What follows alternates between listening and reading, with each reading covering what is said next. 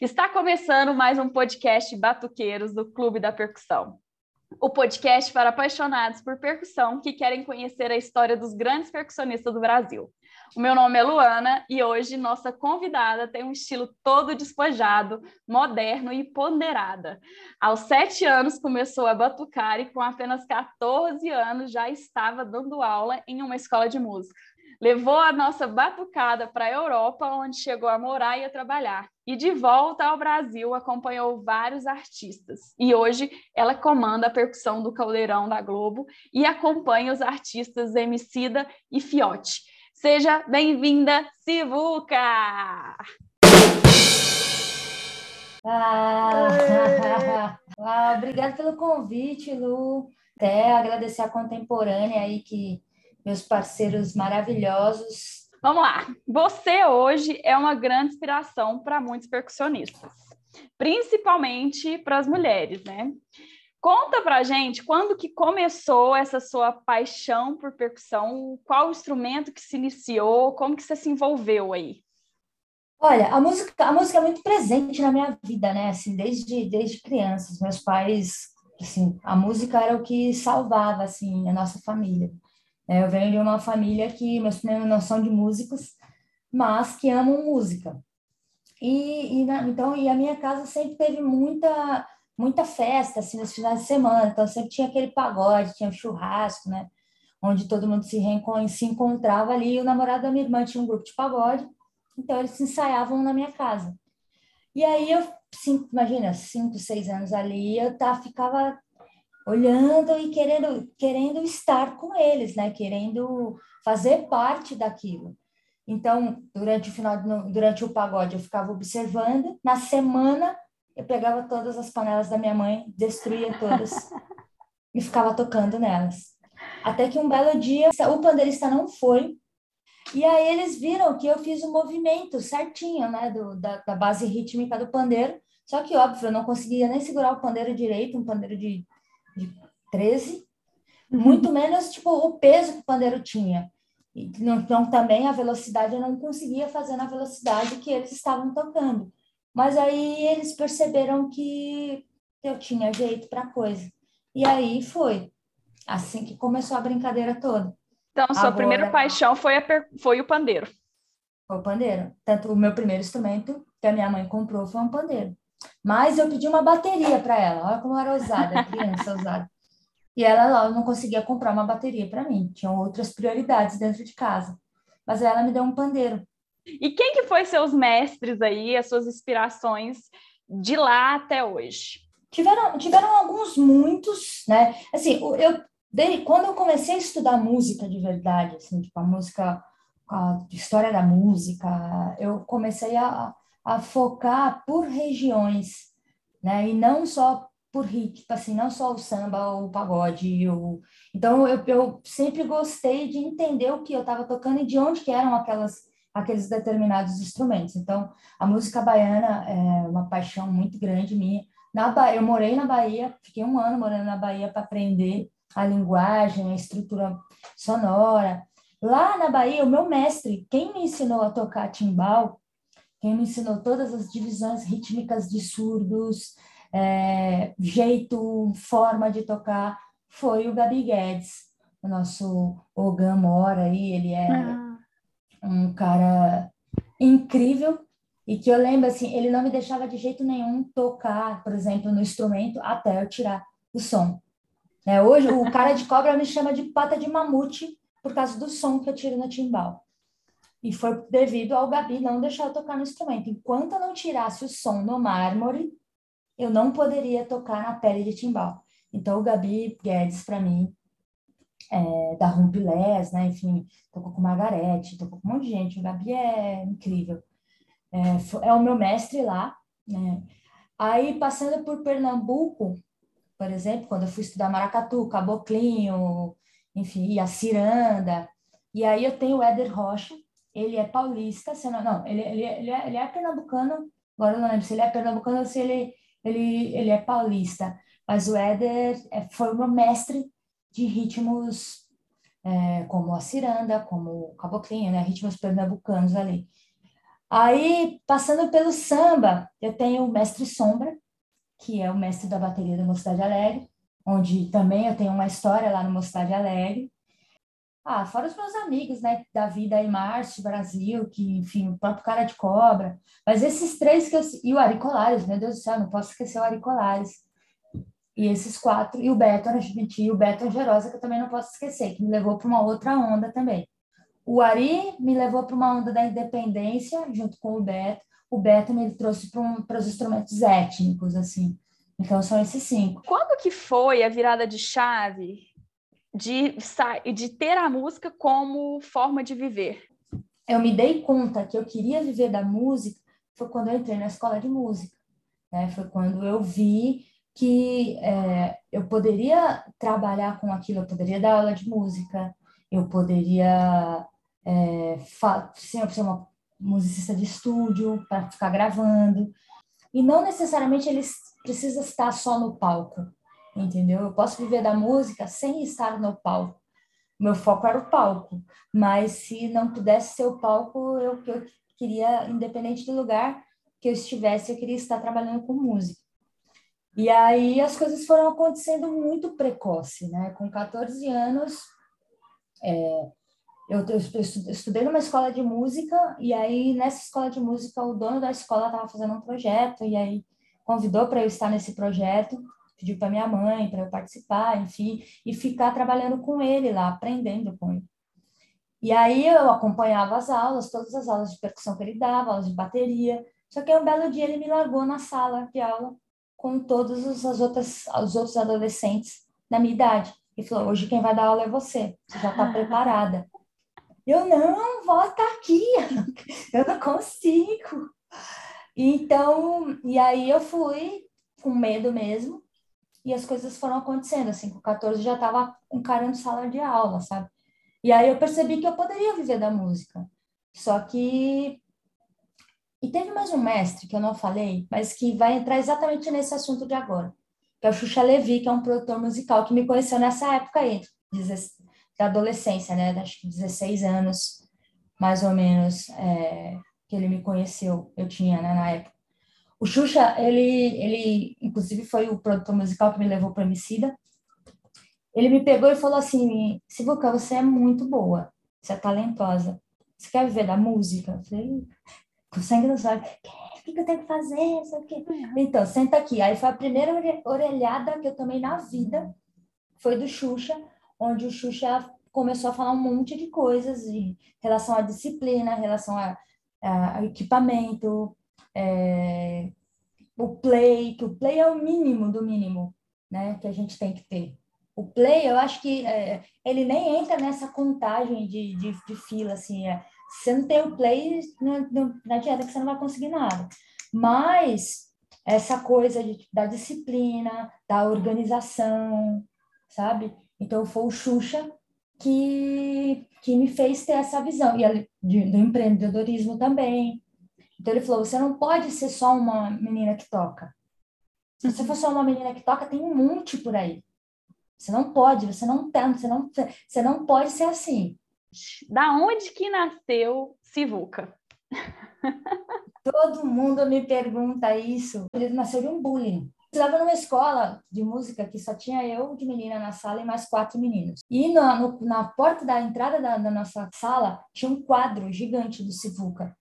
E imagina, tudo molecada, óbvio que ia zoar e não ia entender naquela, naquela época, não faz muitos anos, mas é, não entender qual a representatividade do Sivuca, né? Aí um dia na sala de aula, o professor me elogiou para os outros alunos, porque enquanto eles estavam aprendendo a tocar um negócio com a mão direita, eu já estava tocando com as duas, independente. Então, eu estava fazendo um movimento com as duas mãos, frases diferentes. E aí ele foi me elogiar e os meninos ficaram putaços, óbvio. E aí eles, quando saiu da sala, é só Sivuca. Porque a gente zoava Sivuca. E aí eu fiquei brava demais, assim, eu fiquei bem brava. E aí eu falei, para de xingar de Sivuca, eu não sou Sivuca, eu sou Silvani, para, para. Aí o professor viu a situação, pegou na minha mão, me levou na biblioteca da escola e me mostrou vários vídeos do Sivuca tocando e me explicou como funcionava a sanfona. Né? a sanfona, você tem que ter uma independência danada para você poder tocar é, aquele instrumento. E aí eu falei, que da hora. Aí o professor falou assim, se eu fosse você, eu usava Silvani Sivuca como nome artístico. E aí eu falei, caramba, é verdade. Toma seus trouxas. Agora eu sou Silvani Sivuca. Aí eu fiquei me achando. Agora, vocês aí que me zoaram, chupa essa, tá? Chupa, vai! E obrigada. E obrigada. Obrigada por me zoarem. Que vocês acharam que meu nome artístico. Contribuíram, tá vendo? Para minha carreira. Me fala uma coisa, você já fez parte de vários projetos, já tocou com vários artistas aí. Qual deles para você foi mais marcante na sua carreira? E também qual que toca mais seu coração? É, a galera me vê hoje lá, lá no Caldeirão, tocando com MC e tal. Eles não têm nem noção de que alguns sim, outros não, mas pô, eu já toquei em banda de baile, eu já toquei em barzinho, eu já fiquei sem tocar em Salvador, eu, poxa, não, não, não, não, não toquei em Salvador no período que eu morei lá, porque eu não acreditava naquela política que, que, que os músicos aceitavam na época. Então, assim, eu já passei muito perrengue, assim, já carreguei instrumento em busão, porque não tinha carro. Enfim, já fiquei esperando o, o horário do metrô para eu poder voltar para casa. Então, assim, a galera, assim, eu tenho mais de 20 anos de carreira, né? Tem 20, 24, 20, não, acho 25 de carreira. Então, eu já fiz muita coisa. E, todo, e, e no começo da minha carreira era, era, apenas pelo lance do play, né? Vamos tocar, vamos tocar. E depois que eu, que eu me profissionalizei, todos os projetos que eu entrei foram projetos que de alguma maneira me emocionavam ou tinham uma causa. Então, a Roberta Gomes é uma cantora maravilhosa que eu trabalhei durante muitos anos numa banda de baile que era da Roberta, essa banda ainda existe, a Cores Produções. Enfim, a Roberta tá ligada nesse movimento aí. Eu fiquei muitos anos, muitos anos mesmo. E, e foi a minha melhor escola de play, porque foi aonde eu fui para o choque, assim, né? Enfim, a Cores acabou me dando várias oportunidades, inclusive de até começar a tocar bateria, porque eles me impulsionaram a tocar bateria. Né? Eu tocava percuteria, e aí, não, vamos colocar um bombinho. E aí, puta, não tá vindo, o pé não tem, não tem pé. Aí eu fui estudar bateria, virei baterista, enfim. Mas, é, pensando na, em parte institucional, né, o Alana, ele é, é, é, a minha vida, assim. O Alana é a emoção da minha vida, que é o meu projeto social, o Instituto Alana, que transforma a vida de... E a gente busca por um mundo melhor. Esse é o Alana. Agora, de, artisticamente falando, é, o Emicida, a minha, a minha participação no, no trabalho do Emicida é uma questão de, de, de vida também. Assim. Então, esse é um projeto que, que, pensando artisticamente, é uma causa, não é um trabalho, sabe? Mas já tiveram outros muitos também que eu já fiz que eu gosto muito. Conta pra gente da sua passagem aí, levando o swing brasileiro para a Europa. O que, que te deu de ir para lá? O que, que te deu ficar por lá? Enfim, o que, que você tem de aprendizado disso aí que você traz para a gente? Ah, ah, assim, a, a Europa para mim, assim, eu, a primeira vez que eu pisei em, em, na terra da rainha, né, eu morei, eu morei na Inglaterra, foi no ano de 2000 foi logo assim, onde, onde eu estava assim, com, começando a ver o mundo, achando, achando que, que eu poderia assim viver da música e que ia dar tudo certo. Só que aqui no Brasil é difícil, né? No Brasil a gente não é tão valorizado. É, e aí, quando eu fui para a Europa, dar uma, eu fiquei um mês lá, fazendo apresentações, workshops, e aí eu vi o quanto é valorizado a música brasileira. O quanto o músico brasileiro é valorizado fora. E a quantidade de estrangeiros tocando música brasileira muito bem. Isso, imagina, em 2000, lá atrás, né? 20, 20, 21 anos atrás. Então, e aí eu falava, nossa senhora, que, que demais, eu quero morar aqui. é, né, os cachês, né? Pô, na época a libra estava valendo cinco vezes mais do que o real. Então eu falei, ah, é aqui que eu quero morar, quero trabalhar aqui, eu quero viajar o mundo com a minha música. E aí de 2000 a 2004 eu fiz isso todos os anos. Ia, voltava, ia, voltava, ia, voltava, ia, voltava.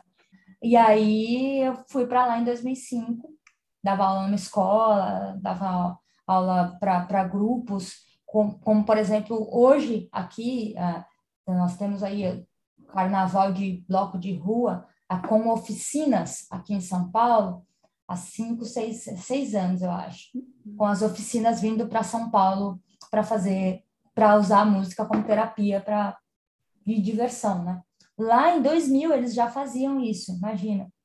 Então que eu acabei virando mestre de bateria lá para grupos percussivos, para vários grupos diversos. E aí, eis que eu tive que voltar para o Brasil, é, minha mãe já não estava tão bem de saúde, e aí eu voltei para o Brasil, mas eu tenho certeza que o motivo de eu ter voltado para o Brasil, eu voltei para o Brasil em 2006, foi, mentira, ao final de 2005, foi porque no ano seguinte eu ia começar o trabalho com, com o Instituto Alana. Eu voltei para o Brasil, um mês que eu estava no Brasil, eu recebi um e-mail do Instituto Alana dizendo que eles precisavam de um coordenador de música. E eu mandei meu currículo, na época ainda era currículo. E aí comecei a trabalhar no Instituto Alana, e fiz a banda Alana com a Adriana, é, enfim, então foi uma, uma, uma coisa que era para acontecer, eu tinha que voltar, tinha que voltar para inclusive conhecer a Ana, né, ter a minha história de amor, me reencontrar aí, então é sobre isso, sabe? Então, tinha tudo, tudo tinha um porquê. Senão também não estaria na banda do Caldeirão, não estaria lá, também não com estaria com Como que foi essa chegada sua no Caldeirão? Caldeirão foi um, um presente gigante na minha vida, assim. O produtor musical são, assim, os, os, produtores musicais, porque são dois, Lucas e Maurício, são incríveis, monstruosos, assim, produtores impecáveis. E eles fizeram a seleção de músicos para ter um, um time poderoso, com presença de palco, e que aguentasse e entendesse de todos os ritmos que iriam se passar pelo caldeirão. Desde sertanejo ao piseiro, passando pelo pagode, passando pelo samba, passando pelo samba enredo, passando por vários estilos musicais. E aí, é, Lucas já tinha, já me conhecia por conta, Maurício também, por conta do Amarelo. E aí, por coincidência do universo, eu conheci a esposa do Lucas na Rússia, no ano, no ano da Copa. Eu estava lá, homicida. E aí, então eu tive essa primeira conexão, assim, com o Lucas, pela, pela esposa dele, que é uma produtora executiva também incrível. E aí o Lucas, nessa coisa, eu preciso trazer uma pessoa que, que segure a onda, quem eu vou trazer, quem eu vou trazer, Sivuca. Só que, ah, só que ela está em São Paulo, ela não vai sentar, tocar, vir para cá, enfim, aí lógico, aí rola todo o processo de negociação, né, para minha ida para lá. E aí é isso que deu tudo certo. É, todos os músicos são músicos impecáveis que estão na banda, que assim, e não é só a musicalidade que conta, né? A questão de energia, porque a gente passa muito tempo junto. Então, é, assim, é, é espetacular. Na sua opinião, Sivuca, qual que é o grande desafio aí dos percussionistas hoje em dia e como que a gente consegue aplicar o seu famoso bordão nesse, nesse contexto dos percussionistas aí, bora pro choque? É, é o bora pro choque, nesse caso, para todos os músicos, para mim é Gente, vamos para cima, não desistam, não, não, não fique esperando a oportunidade bater na sua porta. Esteja preparado para essa oportunidade, que é o mais importante até é, antes mesmo de você fazer a coisa, sabe? Antes de fazer o trabalho. Porque às vezes aparecem as oportunidades para a gente e não estamos preparados para fazer aquele trabalho. Está ruim? Está, mas o sol nasce todos os dias, né? Aonde se tem, é, onde está escuro, a gente consegue encontrar a luz também. Então se prepare, enquanto está ruim. A, a, a, minha, a, minha, a minha estadia em Salvador foi exatamente para eu poder aprender a música baiana, né? E lá eu sofri muito porque, como eu falei, eu não, eu não aceitei a realidade dos músicos de Salvador, né? Na época, porque eu não queria aceitar o que queriam me pagar, né? Então, eu não trabalhei, eu fiquei só estudando. Então, os trabalhos, e eu assim, querendo tocar, querendo fazer as coisas. E aí eu firme, não, por esse valor eu não vou, não vou trabalhar, não vou, não vou, não vou. E eu continuei estudando, estudando, estudando, estudando, estudando, me preparando. Quando eu voltei para São Paulo, pós-Salvador, eu recebi um convite para virar mestra de um bloco de carnaval, que é o meu bloco, ou me lembra que eu vou, onde eu pude aplicar tudo o que eu estudei na Bahia no meu bloco. É, imagina se eu ficasse lá chorando as pitangas porque não queriam me pagar do jeito que eu achava que eu merecia, eu não ia conseguir nada. Então, é assim, vamos para cima, galera. Não fica dando mole, não. A gente vai agora entrando para o fim aí do nosso podcast, tá? Aqui a gente faz uma brincadeira para esse final, que é bateu levou. Eu te faço uma pergunta, você manda a sua resposta, tá? Do que você ah. achar, do seu ponto de vista, não tem certo, não tem errado, tá ok? Bora lá. Qual que é o melhor instrumento de percussão para começar? Eu acredito que é a marcação, o surdo, né? Que além de ser mais fácil, é assim, mais fácil, não é mais fácil, mas ele tem a, a, as divisões rítmicas são mais tranquilas. Qual o instrumento de percussão mais complexo que você toca ou que você nem conseguiu ainda pegar ele direito? Cuíca. Cuíca. Para mim, a cuíca é bem complexa. Nós temos grandes cuiqueiros, né? O Gui, meu irmãozão daqui de São Paulo, que é da camisa verde e branco, nosso mestre Oswaldinho da Cuíca, né? É, Mafranzinho, que é do Rio, Dadá, que é da, do Rio. A Cuíca, para mim, é a mais difícil, assim. Complexa e difícil. Qual é o ritmo musical que você mais gosta de tocar? Música baiana. e de ouvir?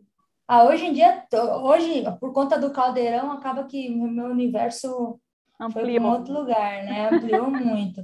Não sei se é a música baiana, se é o trap, se é o próprio piseiro que, que ganhou meu coração também. É, o próprio funk eu gosto, eu gosto de, de tudo, de black music. De... E se você tivesse de escolher somente um instrumento para tocar, qual que seria aí? Se você pudesse, de seu set inteiro, você só pode pegar um. Qual que seria? Mas percussão acústica ou eletrônico? Acústica. É.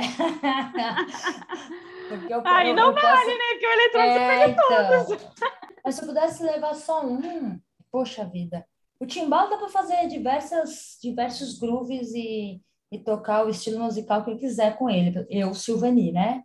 Eu levaria o timbal. Existe algum artista ou alguma banda que você ainda não tocou que você gostaria de tocar? Ou alguém que você já tocou e gostaria de voltar a tocar, enfim? Olha, eu me sinto muito realizada com, com, com, os artistas que, que eu já toquei, mas eu gosto muito da Marisa Monte, assim. A Marisa Monte, eu até brinco, o dia que a Marisa Monte for no caldeirão, meu Deus do céu, eu acho que eu vou desmaiar, porque eu amo aquela mulher, eu amo aquela voz, eu amo os, os arranjos musicais. Qual que é seu maior sonho? Você pode compartilhar, ou projeção aí no âmbito musical? Meu maior sonho é ver todos os meus meninos da Bandalana conseguindo ter o espaço que eles merecem é, quando eles tiverem a idade certa para poder estar num palco, realizando o sonho e levando o, le o meu legado junto com eles. Esse é o meu maior sonho. Está consagrado, viu? Tenho certeza que isso vai ser realizado. Tenho certeza. Assim seu, seja seu trabalho vai muito longe, cada vez mais, alcançar mais pessoas. E para finalizar aqui, eu queria que você mandasse uma mensagem de incentivo para os batuqueiros que estão nos ouvindo. Percussão, é, é a gente está falando de, de coração, né? de alma.